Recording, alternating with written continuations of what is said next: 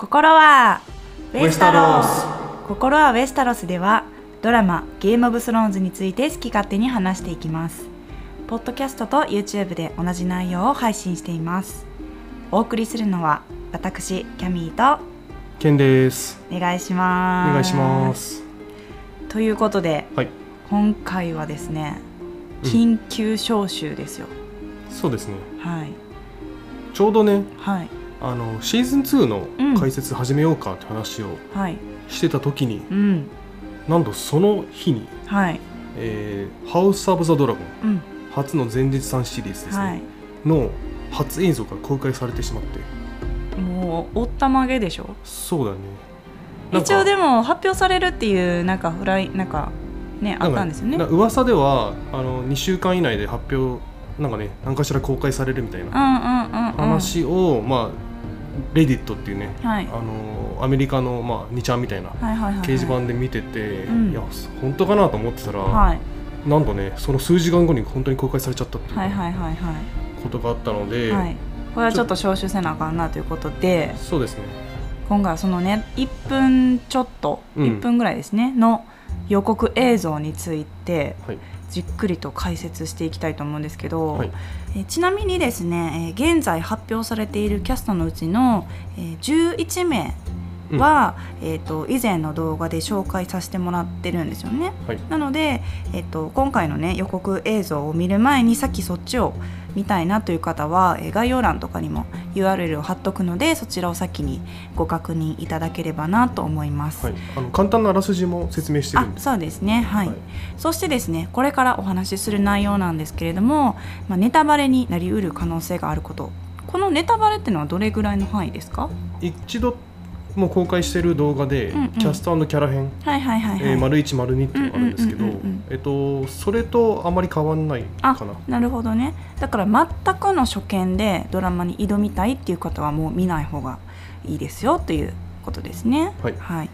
そしてまあえー私たちの予想も込みで話していく内容もあるので、えーお話しすることが必ずしも、えー22年のね放送されるドラマに完璧に反映されているとは限らないということをご了承いただきたいなと思います。はーいはい、それでは早速予告をね1分ぐらいの予告を見ていこうかなと思います。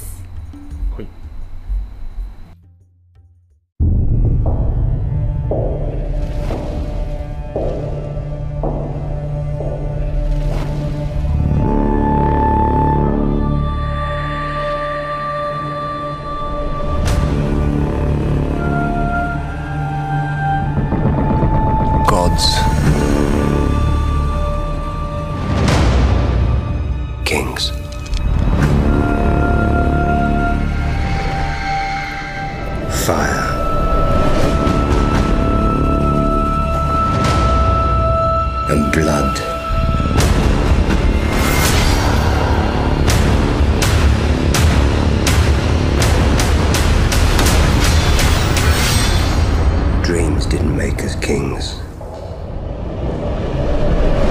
Dragons did.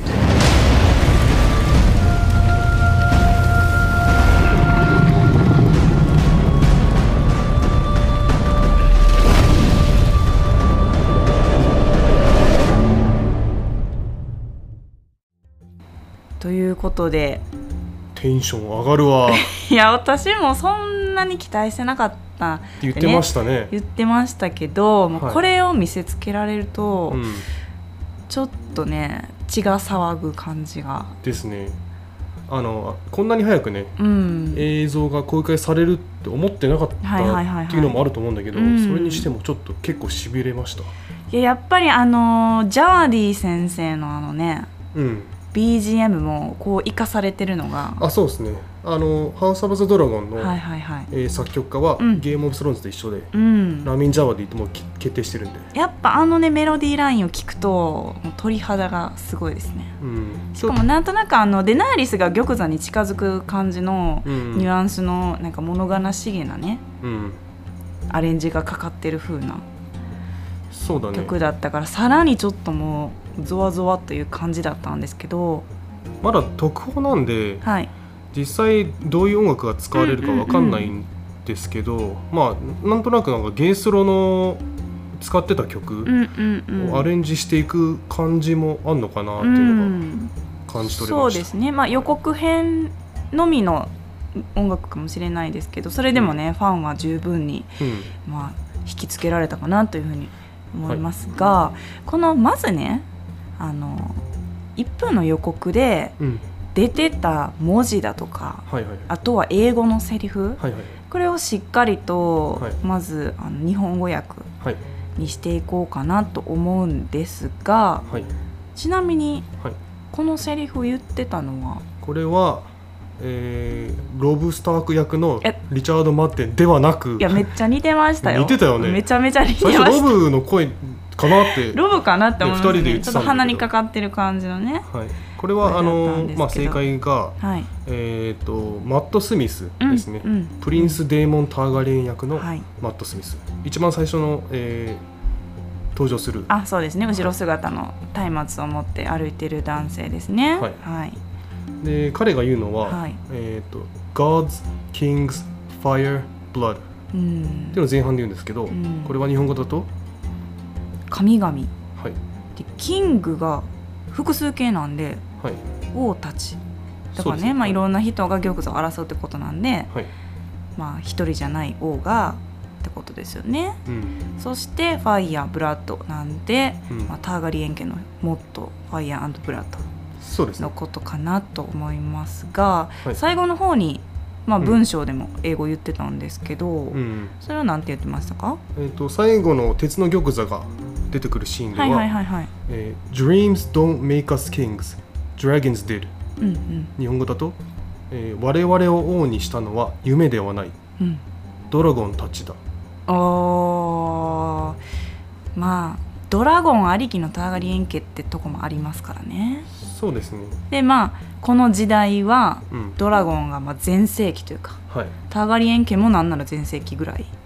そうですね。うん。なのでまあ王にしたのは夢じゃなくてドラゴンたちだよと。はい。いうのをマット・スミスのデーモン・ターガリエンがはい。言ってたということですね。はい。あちなみにね、はい。あのーそのキャスターのキャラ編の動画でもうん。一度は説明してるんですけど、はい。えっ、と「ハウス・オブ・ザ・ドラゴン」うん。には17頭のドラゴンが、はい。えー、と登場することがうん決定してる。決定しっていうかあの原作者のはい。ジョージ・ R.R. マーティンがうん。発言してるんではいはいはい。かなりドラゴンが大暴れする。そうですね。ドラマになると思います。まああのコメントくださってた方もいらっしゃったんですけど、まあ、ドラゴンがねただただバトルするようなアクションドラマではなくもちろんね人間関係もゲームオブスローンズ同様複雑になってきてるので、うん。そういう風なね人間ドラマも、うん。えー見れるかなというふうに思ってます。はい。それではこの1分の動画をねかなりコマ送りで私たちも考察してみたので、うん。え1枚ずつ見ていこうかなと思います。はい。え初めは HBO が燃えてましたけど、燃えてますはい。ね。、HBO がファイヤーなってましたけど、まあ、ここに映ってる男性が、えーうさっき説明した通り、えーナレーションを担当している、えーマット・スミスが演じるデーモン・ターガリエンうん、なんか髪サラサラでしたねサラサラだね。なんかあのデナーリスとビシリスって結構カーリーヘアのイメージがあったんでああなんかあこういう髪質な人もいるんだなという。ーなんかさここのさあのまあどっかの洞窟みたいなとこうん。歩いてる、はいはいはいはい。なんかドラゴンストーンっぽいなって。ちょっとあのヒントが少なすぎて分かんないけど、確かに。なんかコツコツコツっていう足音も反響してたんでうん、まあどっかの地下か洞窟の中とか、うんうんうん。開けた場所ではないちょっと湿ったようなそうですなんかねそういう雰囲気の音が出てましたね、はい。そしてこのデーモン・ターガリエンが歩いてった後に、まあ、うん HBO のオリジナルシリーズだよという風な字が現れるんですがはい。その後に、うん。えー海辺うんにいる2人の姿どうやら男性と女性のように見えるんですがはい。どうやらさっきのデーモン・ターガリエンとなんとなく似てるので、うん。まあ、デーモン・ターガリエンともう一人は誰かなという感じですね、そしてその後文字が出てきます。英語で書いてあるんですけど、はい、200 years before the fall of the throne うん、えー日本語に訳すと玉座陥落の200年前。あであのちょっと補足したいんですけど、あはいはい。あのあらすじうん。が HBO 公式ホームページに書いてあったんですけど、うん。うん当初ゲームオブスローンズの300年前がハウス・オブ・ザ・ドラゴンうんうん。になるって書いてあったんですけど、うん。最近あのホームページ勝手に修正されてて、へええー、と300年ではなく200年にうんうん修正されてました。なんか修正されてましたよみたいなのもちょっとニュースになってましたよね。そうです。ね、ちっちゃい。はい、はい。でこの200年前に何が起きたかっていうとえっ、とまあ総流の舞踏。うん「The Dance of the うんう Dragons」ん。あの解説の回では、まあ、細かく170年前というふうに言ってたんですけどあそうですね。ざっくり200年前ぐらいの話だよっていうふうにここでは、はい。えー示しているということですね。はい、陥落っていうのはロバートの反乱でしあねなるほどね、はい。あのジョンとドラゴンの下りじゃなくて。うん。まあそのずっとねターガリエン家が鉄の玉座に座ってたんだけど、うん。えー、とロバートが、うん。ロバート・バラシオンがうんうんうん。その玉座の奪ったわけで、その話の200年前ってなるほどねことでしょうね。はいはいはい。そしてこのシーン次のシーン私めちゃめちゃテンション上がったんですけど、うん。なんかねちょっと一瞬人かなって思ったんですがよく見ると、まあ、ろうそくがすごいずらーっとねうん。並んでるわけですよ。ですごいスモークみたいなのがたかたかれるとかうん。なんかねどんどんろうそくの火が強まるというか明るくなってドラゴンですか？これ。そうですね。ちょっと見えづらいんですけど、うんうんうんうん。頭蓋骨。生きたドラゴンではなさそうそうですよね。鼻のとことかもチックボンでますしまああの目ん玉がないうん。かな、ドラゴンの鳴き声はちょっとしてたんですけど、まあ、それはまあ、まあ表現の一つという感じで、うん。おそらくうん、バレリオン。そうだと思います。ですよねバレリオンははい。エーゴン征服王が七王国を統一した時に乗ってたドラゴンで、はいはいはい。ゲームオブスローンズのシーズン7エピソード2うん。でも頭蓋骨はい。が出てきました。あーなるほど。はい。どのシーンか覚えてます？えっ、とあのサーセイがスコーピオンでそうですそうです。ぐさっとやるとこですよね、はいあそこにあった頭蓋骨がバレリオンでさっきのろうそくの時の描写で映ったのもおそらくバレリオンかなという感じですよね。そうですね。まあちょっと予想なんですけど、うんうんうん、ちなみにこのバレリオンが鉄の玉座を、えーうん。作るのを手伝ったドラゴンさんということですよね。そうですね。うん。彼の火で彼彼でいいのかな？うん。多分。の、えー炎で、えー剣を溶かして作ったのが鉄の玉座。はいですよね。そして次、うん。えー男性の口元。ひげを蓄えた男性の口元がうん。映り、えー服をねピシッと揃える指元。そしてその隣にはうん。王の手のバッジがキラリとはい。光るわけなんですがまあこれはね前回紹介した、えーオットー・ハイタワーリス・エヴァンスが演じるオットー・ハイタワーでまあこの「ハウス・オブ・ザ・ドラゴン」が始まる始まった時点での王様ビセイルス・ターガリエンの王の手を務めているはい。というキャラクターですね。うんうん。でまあ、よく見るとこの王の手のバッジが私たちが見慣れてるゲームオブスローンズでよく見ら見慣れてるうん。バッジとはちょっとデザインが違うかなとは思うんですが別に特に意味はないですか？どうなんですよちょっと今の段階でわかんないけど、うん。あのネットがつけてるはいはいはい王の手バッジを、ん。まあ、比べてみると,、うん。えっ、とハウス・オブ・ザ・ドラゴンの王の手バッジはなんかもっとカクカクしてるというか、そうですね。なんかもゴツゴツしてる。もうちょっとシンプル化したものがゲームオブスローンズの時代の王の手のバッジかなとは思うんですけどはい。まあ結構あの紋章とかねいろいろなものをミックスさせて結構ねアクセサリーとか作ってたりするのでもしかしたら何か意味があるかもしれないんですけど、うん。まあちょっと現段階ではわからないですね。はい。はい、そして次、うん。えーまあ、マット・スミスのね「キングス」というセリフの時にこの場面が映るんですけど、うん。えー剣を握って、えー鉄の玉座に座るおそらくターガリエンの王様うん。なので、まあ、パディ・コンシダイン演じるビセイルス・ターガリエン王一世うん。かなというふうに思うんですが、はい、まあ、この剣は、この剣はうん。ちょっと予想なんですけど、はいはいはい。おそらく、えー、とブラックファイヤーうん。と呼ばれてる剣ですね。でこのブラックファイヤーは何かっていうと,、はいはい。えー、とタヤターガリエン家に、うん。まあ代々伝わる、うん、えー、とバリリア港のああ剣がありまして、何本かあるんですね、えーとじゃあ。2本ありますね。あ前回だからねデーモンが持ってるのがダークシスターっそうです。ていうふうに言ってたんですけどじゃあこれがもう一本。はいえっ、とダークシスターではないはずなので、うん。ブラックファイヤーですね。ブラックファイヤーってなんかターガリエン家の落とし子の名前のイメージがあるんですけど剣の名前にも載ってるんだ。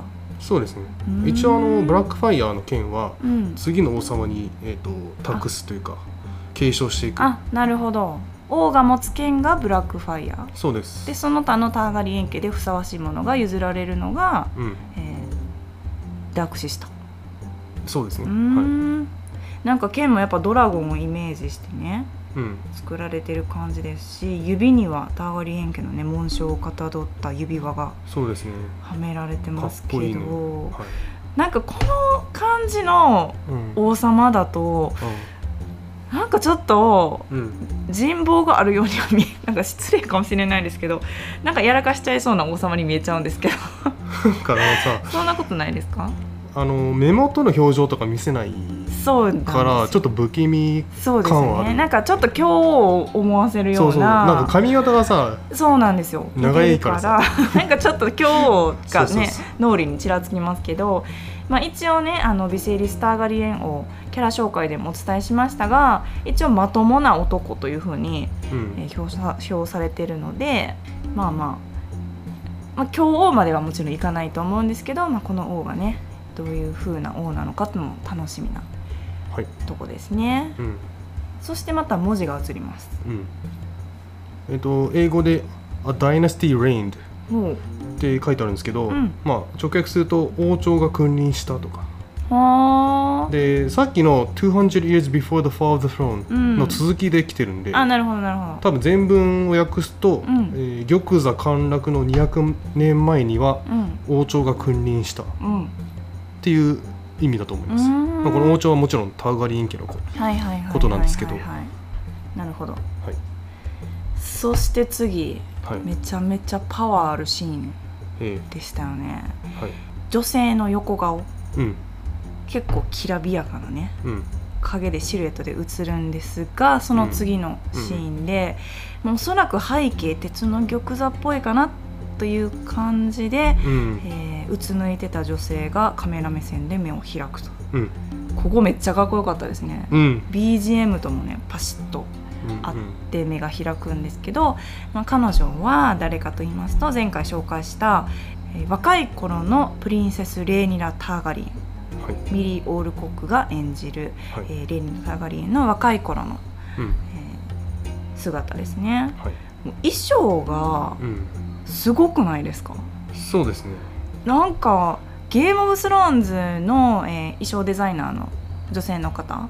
ミシェル・クランプト。うんン、うん。あのバトンタッチしてね別の方が担当することになったんで、うん。まあ、ちょっと不安なところではあったんですけど、うん。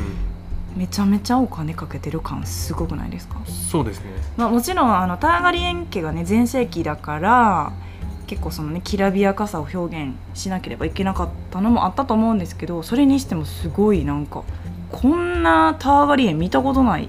そうですね。ねすごいちょっと。帽子というか。ヘアドレスみたいなね、はいはいはい。まあ、そして次のシーンなんですけど、まあ、ろうそくですよね。燃えてたろうそくがふっと消える。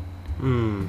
なんかねよーく見るとね、はい。後ろに2名2人なんか2人ぐらい。掃除してる感じに見えるんですけど、うんなんか女性っぽいのがうん。見えなくもないけど。まあ、これが CM 用なのか本当に本編でね流れるのかはうん。ちょっとわかんないんですけど、まあ、ニュアンスとしてはなんかねそのターガリエン家の全盛期からの、まあ、衰退まではいかないけどちょっと陰りが見えるような表現なのかなというふうに思います。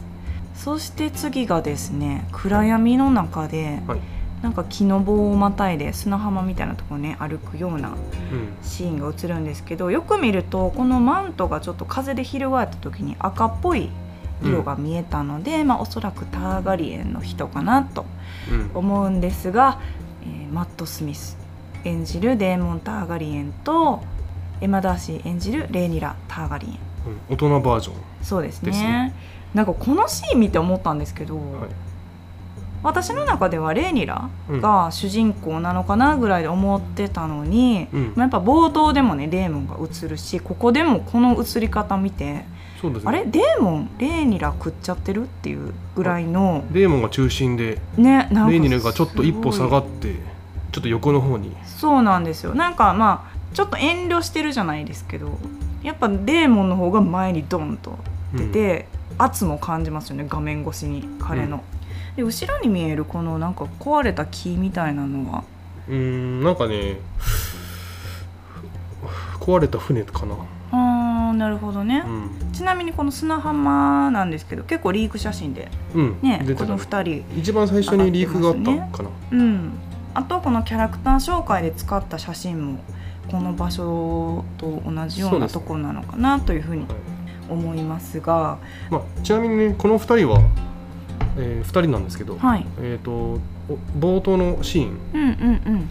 えー、と後ろ姿しか映んなかった。そっかそっかそっか。あの海辺のシーンですね、はいはい。多分この多分この2二人人。がなるほどなるほど、はい。映ってたんじゃないかと。そうですね。はあはあはあ。まあこのデーモンなんですけど、まあ、キャラクター紹介文ではターガリエンが生まれるたびに神々はコインを空中に投げると言われているというふうに、ね、言われてるので、まあ、善なのか悪なのか、まあた、ゲームオブスローンズの世界ではねよくどっちかわからないキャラクターが多いんですけどこのデーモンもね果たしてどっちなんでしょうということですよね。そして次のシーンめちゃめちゃ一瞬だったんですけどうんなんか鎧をね着た2人が決闘してるという感じなんですけど、はい。これは決闘なのか喧嘩なのか戦なのかという感じなんですけどこれはおそらく、ん。あの模擬試合。あ多分ー大会なんかトーナメントだと思うんです。ーみたいなね。そうです、はいはいはいはいはい。だと思うんですけど一応原作でもねうん。こういうシーンがあってあ。であの手前のはい。なんかフェザーハットフェザーハットっていうか、んうんうん。赤いはいはい羽はい。の、えー、とヘルメットをかうんうんぶってうんる。のは、えっと縦を見るとターガリエン家のそうですね。紋章なんで、これはデーモン・ターガリエンうんうんうん。のはずですね、はいはい。なんかその甲冑もなんかドラゴンの鱗っぽいしドラゴンの翼、そうだね。ぽいモチーフになってるので、うん。まあ、おそらくデーモン。デーモンめちゃめちゃ強いですもんねしかも。はいで奥の人、はい。これも予想しちゃうんですけど、はい、えっ、とこれはサー・クリストン・コール。うわあのイケメンの？はい。へえ彼もでも一応剣の腕前もピカイチという噂なんですけど。そうですね。その二あ人がじゃあ。サー・クリストン・コールは、えーファビアン・フランケルがはいはいはい、はい、演じる、まあ、イケメンのはい。騎士がいるんですけど、うん、えーとなんでこれ分かるかっていうと、はい。あのー縦がうん紋章は分からないんですけど、はい。えー、と持ってる武器が、うん。モーニングスター。あ。であのはいはいはい。えっ、と星なんなんていうんだっけ？あの丸にギザギザついてるじゃないですか。あそうそうそうそう、はいはいはい。なんか中世の武器ですよね。うん。なんか砲丸投げのあの弾にギザギザついててさらに棒ついてるみたいなやつでしょ？わかんないそうっすね。これオリンピックで投げられたらめちゃめちゃ怖いですけどはいであのサークリスタン・コールははい。メレーそのトーナメントでねうんうんモーニングスターを使ってデーモンと戦ってたシーンがあるので、はいはいはい原作では。はいなるほどね。多分それのねはい。そこのシーンだと思います。ちなみにこのデーモンがもデーモンらしい人が持ってるのはダークシスター。だと思いうます。バリリア公。なるほどなるほど。はい。なんかやっぱりちょっとターガリエン家の紋章がはい。古いバージョンというか、そうなんですよなんか違いますよね。はい、注目ポイントなんですけど、はい。えっと、足が4本あるんです。確かに。今までねゲームオブスローンズのターガリン家の紋章は足が2本はいはいはだったんですねいうん。今回は4本あります。このシーンだけじゃなくて、うん。後々ねまた、えっと、見られるんですけど、はい。それも全部4本になってるんで、まあ意図されてますよね。はい、確実に。この意味はなんか分かってるんですか？一応うーん。あのちょっとこれ公式じゃないんですけど、はい。あの僕が読んだ記事では、はい。えー、と足が4本あるのは、えー、と玉座に座ってる時バージョンみたいな。要はへー。王王族王様バージョンみたいな。はあ、はあはでゲームオブスローンズの頃のターガリン家って、まあ、鉄の玉座に座ってないんで。そうですね。だからその時は2本だったんじゃないかっていうなるほど。話なんかそのシーズン1ですよね。ゲームオブスローンズのシーズン1を制作し始めた時にうん。4本で描写しちゃってたけど、うんあ間違いやんってことに気づいてうん全部修正したっていう噂もあうそうそう。そういう噂じそうそうそう。そういう話があって。一回それでね制作進めちゃったんだけど、うんうん4本じゃ2本じゃねみたいになって、うんなるほど。はい、でも今回は4本だからやっぱりそのゲームオブスローンズとの時との差がそうですね。あるということで、まあ、それは何かっていうと玉座に座ってるか座ってないか、うん。まあ、予想ではあるんですけどそういうふうに、ね、言ってる人もいるというね記事もあるということですよね。はい。はい、そして次ドアップで映るのがえー前回ね、えーキャラクター紹介しました、えースティーブ・トゥーさんと演じるコアリーズ・ベラリオン公。かっこいい。別名海蛇ということでいやもう私めっちゃ推しかも。なんか推しばっかりでまた困る現象があるんですけど推し同士が戦うっていうね、うん、まあ、どことどこが戦うか私全く知らないんですけどもうねマナコが彼の。うん、マナコ。なんかもうまともうん。がすごいね出てる。うんめちゃめちゃしっかりし地に足ついてる。まあ彼は海派なんで地には足ついてない。地に足つくっていう表現が合ってるかわかんないんですけどなんか一番筋を通してきそうな男に見えるんですけどうん、そうだね。なんか頭が切れそうなキャラ。確かに。かつめちゃくちゃ強そうだし、うん。なんかね大暴れしてくれそうな。まあいい意味でね。そういい意味の大暴れ。うん。そして次が、まあ、彼の家族かなという感じなんですけど、はい。えー、56人ねどさっと映ってたんですけどね。この衣装見ました、はい。これベラリオン家ですね。はい。あのー最初にね映った幼少期とかあの若い頃のレーニラ・ターガリエンももちろん衣装すごかったんですけどうん。それに負けず劣らずのドルガバのショー始まったかな思いましたけどね私。うんなんか数年前のドルガバのショーこんな感じだった記憶があるんですけどもうねあのラニスター家よりも金持ちと言われてたこのベラリオン公うん。ベラリオン家そうですね。この頃はね。うん。でこの、えーコアリーズの横にいる女性が前回紹介した、えーイブ・ベスト演じるレーニス・ベラリオン。奥さんですね。はい、もともとはターガリエンで、はい。玉座に座る一応、えー権利も持ってたんですが座らなかったと。座れなかったとはい。いう人物ですね。彼女もなかなかの貫禄というかうん。出てましたけど。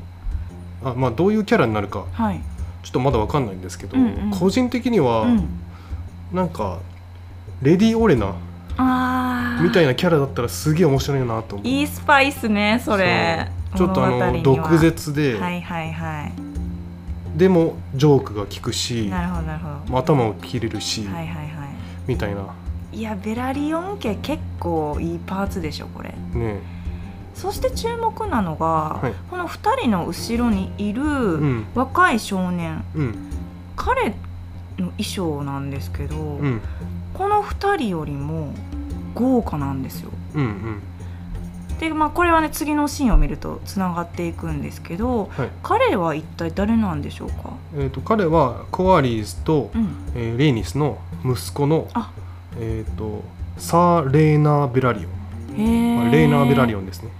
えっ、と一応キャストでは公開されてるんですかね？えっ、とこの、えー、と予告編と同時に、うん。えー、と HBO の親会社であるはいはいはい。ワーナーメディアうんが、えー、とプレスリリースを出してそこで新たに4名をキャスティングなるほどなるほど。したんですね、その中にじゃあいたんだ、はい、このサー・レーナー・ベラリオンはテオネイトっていう方が演じます。そして一応この残りの2名ですかね、もう紹介しておきましょうかね、はい、えー一番左側の男性はい、彼は？サー・ベイモンド・ベラリオン。うん、えーとやもうベベが多いね。ベ、そうベイベイモンド・ベラリオン、うん、舌噛むやつね。はい。下唇噛むやつね。ウィル・ジョンソンという方が演じます、これは、えー、とコアリーズ・ベラリオンの、うん。えー弟。でベラリオン海軍の司令官。へえベラリオン家は海軍がめちゃくちゃ強い。うんそうですね。はい、そこの司令官ねなんかタツノオトシゴあそうですね。っぽいですしね、はい。そして一番右のちょっと画面で見切れちゃってるんですけど、はいこれもう少女でいいんですか、はいはい。これはレディ・レーナ・ベラリオン、えーサバンナ・ステインという方が演じるんですけど、うえーレーナ・ベラリオンはコアリーズとレイニスの娘。ああなるほど、じゃあ後ろの二人がじゃあ兄弟なんですね。そうですね。あの男がレーナうん。女がレーナ棒が最後に「な」の後に棒があるかないかの違いむず。レーナとレーナレイナーとレイナそうです。ちょっと日本語っぽい名前ですね。女の子の方。レイナちゃん。そうですね、うん。はい、そして次のシーンなんですけどやっと出てきました。うん。鉄の玉座さん。まあ後々ねすごい豪華な写真があるんだけど。そうなんですよ。あ鉄の玉座。玉座の間ってあこういう使われ方するんだって思ったんですけど、うん。まあ、よくよく見るとその鉄の玉座の前に、えー新たなね席を設けて、まあ、高砂っぽい感じうん。だと思うんですけどまあ玉座の前に、ね、2人の人物。そして、えーその高砂の一番左にも、まあ、王の手なの？これ王の手じゃないかいやーこれちょっとねわかんないな。あの、おっさんでしょ？うそうですそうです。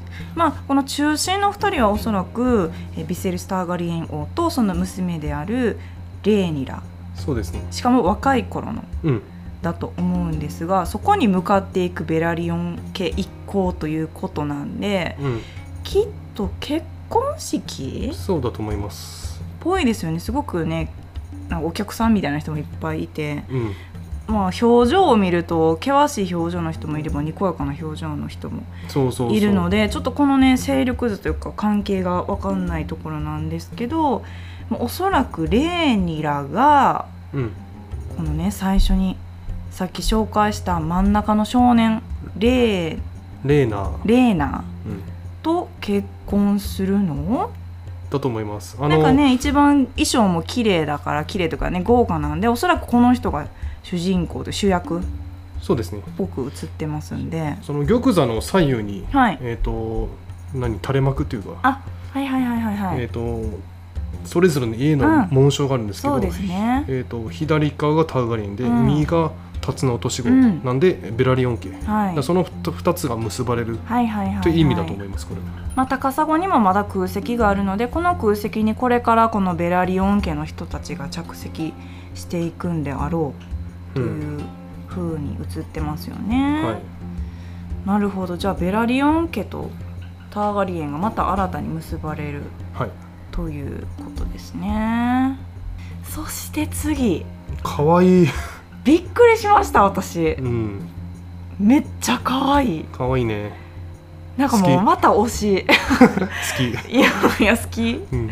これはなんかめちゃめちゃ人気出そそうですね。う。はい、ということで彼女は誰かと言いますと、えー日系イギリス人ですね。園谷水野が演じるミサリアというはい娼婦なんですが、まあ、彼女はキャラクター紹介でもお伝えしました通りえーデーモン・ターガリエン王子にね最も信頼され同盟者となるまでに成長したといううん。かなりのつわもの感出てますけど、うんうんなんかゲーム・オブ・スローンズに出てくる娼婦とはまた違ったうん。うんやっぱりエッソスっぽい要素がこの一瞬でもやっぱ見と見て取れる。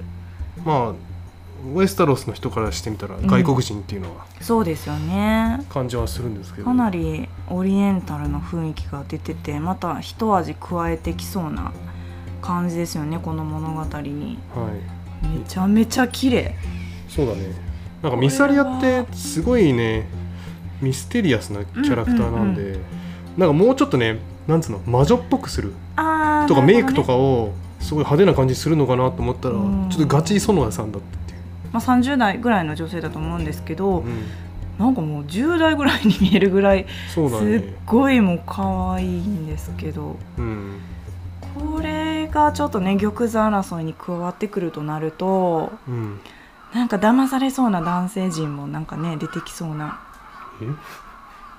えこの物語にはホワイトウォーカーは出てこないんですけど、うん。えたった今カラスが飛び立ちました、はい。はい。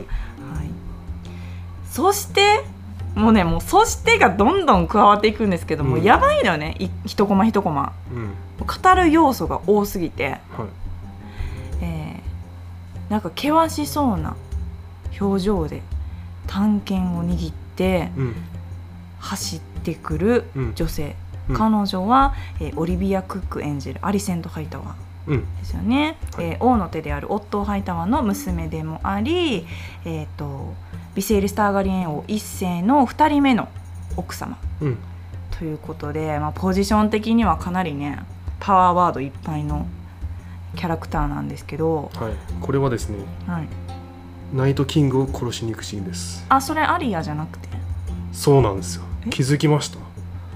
えそれ逆ですよね。えよく見てくださいよ。え待って確かに。え待って待って待って。え手に何持ってるんですか？ただの探検じゃないでしょ。やば。ちょっと待って鳥肌がやばいです。えこれは気づきました？これ見た時。なんかぽいなと思ってスローで見たらあ間違いないなと思って。うわ。ここで回収？うーんまあどうやってつなげていくのかちょっと不明なんですけど一応これははい。あのゲースローでも出てきたバリリア港の探検ですね。あのだってルビーハマってますもんね赤の。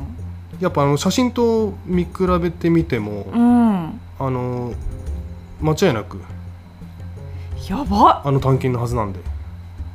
ここでつながってくるんですか？そうですね。まあ一応あのシタデルでね勉強してるサムが読んでる本の中にもこあ。の探検のねイラストが記載されてたのでおそらく昔ながらのというか昔からね価値のある探検なのかなというふうには匂わせてたんですけどーうん「ハウス・オブ・ザ・ドラゴン」でこれが出てくるとは。そうですね。そして今アリセントはどこに向かってんのか確か誰から殺しに行くのか。みんなええみたいな感じでしたもんね周りの人たちも。な、はい、ちなみにあの周りの人たちなんですけど、はい、はい。えっと、後ろに、えっと2名うん。騎士が映ってるんあはいはいはいはこれ衣装ははい。キングズガード。あの白マントの衣装なんで、ーあなるほどね。はい。えっと右側が、うん。えーサー・クリストン・コール、えあのイケメンの、はい。あ黒髪の方ですね。はい、演じるはい。ファビエン・フランケルのはずで、うんうんうんうんで左の方なんですけど、このハゲてるおじいさん、はい。これは、えーサー・ハロルド・ウェスタリングってうん言って、あのー前回上げた動画で、はい。ちょっとまだ紹介しきれなかったキャラクターで、7人いたうちの1人ですね。じゃあ新しい。はいあのはいはいはいはい。9月の25日に発表された、あはいはいはいはい。ちょっとまたこれは別の動画で作るんですが、はい。えー、とキングズガードの総帥うん。ですね。へえ、はい。まあまあその今回紹介しきれないんですけどこれはまた後ほどね、はいはい。別の動画でうん。じっくり説明していこうかなと思いますが、はい。い、やもうこの探検やばくないですか？うんでも一応その「ハウス・オブ・ザ・ドラゴン」の原作となっている「炎と血」にはこういうオリビア・クックというか、うん。えーアリセントうん。がこういうふうにナイフを持って走るシーンっていうのはあるんですか？あないないない、あないんだ、うん、じゃあもしかしたらそのファンファンサービス的なねシーンかもしれないんですけどうん、この探検が出てくるのはかなり胸熱ではありますよね。うそうですね、ん。そして次のシーンなんですけどどうやら馬上やり試合かなとうん。思われるシーンなんですけどうん。これ馬がねこうパカラッパカラッとかけるうん。そのシーンでガーランドみたいなね旗がうん映るんですけどその中によく見るとスターク家とボルトンとね映ってたのが本当にコンマ0秒とかなんですけどうん。あスターク家もこの馬上やり試合参加してるんだっていうね。うん。一応原作には出てきますか？いやそれがねえっと一応ねスターク家のね、うん。まあ、長であるクレゲン・スタークかな、っていうのは一応この時代いるいるというか、うんうんまあいるんですけど、うんうんあんまりこの総理の舞踏に関わってこない、はいはいはいはいはい。まあ、どっちかっていうと総理の舞踏が終わった後に、はい。キングズランディングに来たりするキャラクターなんで、うんここの物語でスターク家がどうやってね登場してくるか、はい。ちょっとまだ予想はできないあです。ーなるほど、まあ、その他にもこの旗映ってたんですけど、うん。のハートっぽいやつだとか、こうん、れはマンダリーじゃなくてなんだ？この人形っぽいのは。うん、これはマンダリー、マンダリーですか？うん、うーん、まあ、あとラニスターとかねその他もろもろも映るんですけどその引きのシーンで女性2人の後ろ姿がうん、映りますよね、うん。これは一応誰っていうふうに言われてますか？えっ、とこれはですね左側がうん。ヤング・レイニラ・ターガリはいはいはい。若い頃なんですね、うんうんうんで右がヤング・アリセント・ハイタワうんうーん。ーのはず。じゃあ前回紹介したエミリー・キャリー。そうですね。演じるヤング・アリセント・ハイタワー。はい。なんかもうこの頃から緑の服なんですね、うんうんうん。うん。まあ、顔は映らないんですけどおそらくその2人がこの馬上やり試合を観戦してるシーンですよね。そうですね。やっぱりちょっと幼なじみっぽい感じなのかな、ね映ってますけど。でこの馬上やり試合誰が戦ってるかということなんですけどまあこの旗見ても分かる通りターリー家の紋章うん、ですよね。でサムの親戚。親戚というまあ、か先祖、しうんそうですね。先祖ですよね。この緑にうん。赤の弓矢をはい。放ってる人の紋章なんですけどそれに対して戦ってるのが、うん。えーオレンジの旗になんか黒の点々点々みたいな。うんこれは、えー前回のねキャラクター紹介編で見ていただいた方はピンときたかもしれないんですけど、うん。えーサークリストン・コールの実家うん。であるコール家、うん。うん、コール機が使えてるのがベドンダリオン家。あなるほどなるほど、うんじゃあドンダリオン家の方が上なんだ。ドンダリ家の上。うーん。なのでおそらくこのターリー家の人と対戦してるのはサークリストン・コール。うん多分ここでもまた出てくるんじゃんん。まあでもね彼強いって噂ですしこのターリー家の人一撃してましたもんね。そうですね。うん。このおそらくこれサークリストン・コールだとしたらうん。彼をハートの目で見てるってことでしょ？レイニラがうん。なるほどね。レイニラもそうだし他の貴婦人たちも。なるほど全員今ハートになってる。なるほどなるほはいあちなみに言っていいですか？どはい。キャストキャラ編のうん。動画でもちらっと言ったんですけど、はい。えー、とこの物語で2つのチームができます。国葬派と水槽派っうん。ていうのがあるんですけどその、えー、と名前ができたきっかけうん。がおそらくこのトーナメントであ。明かされるなるほどなるほど。と思います。じゃあ結構重要なシーンなのかな？だと思いまうすね。はーん。それもまた見るの楽しみですね。はい。はい。そして次のシーンなんですけど、えー何やら2人の男性が、えー剣で喧嘩してる。これ真剣？木刀どっちだろう？ちょっとわかんない。真剣かな？うーん。真剣かな？なんかガチ感はあるかな、ガチの喧嘩っぽいですよね、彼はなんかちょっと見た目ベラリオン家っぽいそうですね。右側の方は。これはえっ、とサー・レーナー・ベラリオン。さっきと同じなんですけど、はいはいはいはい。えっ、とこのレーナー・ベラリオンは、うんアリセントとかレイニラと一緒で、うん。若い頃のバージョンと大人になったバージョンがああるなるほどなるこれほどは大人になったバージョンで、はい。演じてる役者さんの名前がジョン・マクミランへえですね。そっかそっか。さっきのだから結婚式っぽいシーンのうん。レイナーは少年時代のレイナーということですよね、そうです、はいはい。で今回この血統っぽいシーンで映ってるのが、えー大人になったレイナ。ーはい。そしてこの隣に映ってるのは？うん、この男性は、はい。ちょっと正直ごめんなさいわかんないですね。へえなんかちょっとヒントがないというか、うん。あの発表されてるキャストでもないさそうですうし、んなるほどね。私が見てるリーク画像でも特に見受けてないうん。感じかな、なんかこの部屋の後ろの壁はうん。なんか船の絵っぽい、ね、絵が描かれてるので、うん。ちょっとはっきりと船かどうかわかんないところなんですけど、まあ、おそらくベラリオン家のうん。一室どこにあるのかはわからないんですがベラリオンに関わる、ね部屋かなとは思うんですけどそこでねこう喧嘩みたいになってるので、うん。まあ、関係者なのか何なのかといううん。とこなんですがもうちょっとわからないですと。うんいうことですね。うんそして次ですよ。若かりし頃の。鉄の玉座さん。こんなにふさふさやった。髪の毛あるんだね。なんかなんだろうあのデナーリスが幼少期に思い描いてた鉄の玉座をうん。彷彿とさせるような、なんかあ本当に1,000本あるんだっていうね。うん感じの玉座がの後ろ姿が映ってますがその向こう側うん玉座の間の入り口にうん。女性っぽいうん人影が映りその後ろにもまたね人影があるんですけなんかどメイスターっぽくない？ぽいですよね。ちょっと背中の曲がり具合とか服装がちょっとミンスターっぽいかなと思うんですけどうん。この玉座の間ちょっと順番に説明していきますね。はいまずこの玉座の間なんですけどよく見るとうん。なんか工事してる？うんそうだね。なんか柱の部分で何人かがねなんか作業してる風にも映ってますけど。なんか脚立があって。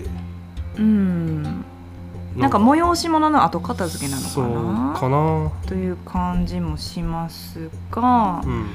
そしてこのカット割りが変わってですねうん。女性が、えー横向きに歩いてる横向きというか歩いてる様子が横に映るわけなんですよね。うん。でここの窓丸い部分がうんうん。映ってるんですけどゲーム・オブ・スローンズを見慣れてる身としては、うん。ここの丸の中にうん。七神のねうん。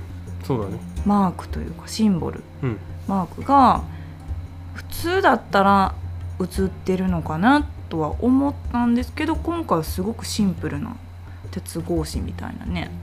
というかなんか完成してない外してるのかこれからはめるのかいはいはいはい。まだ完成されてない感じは。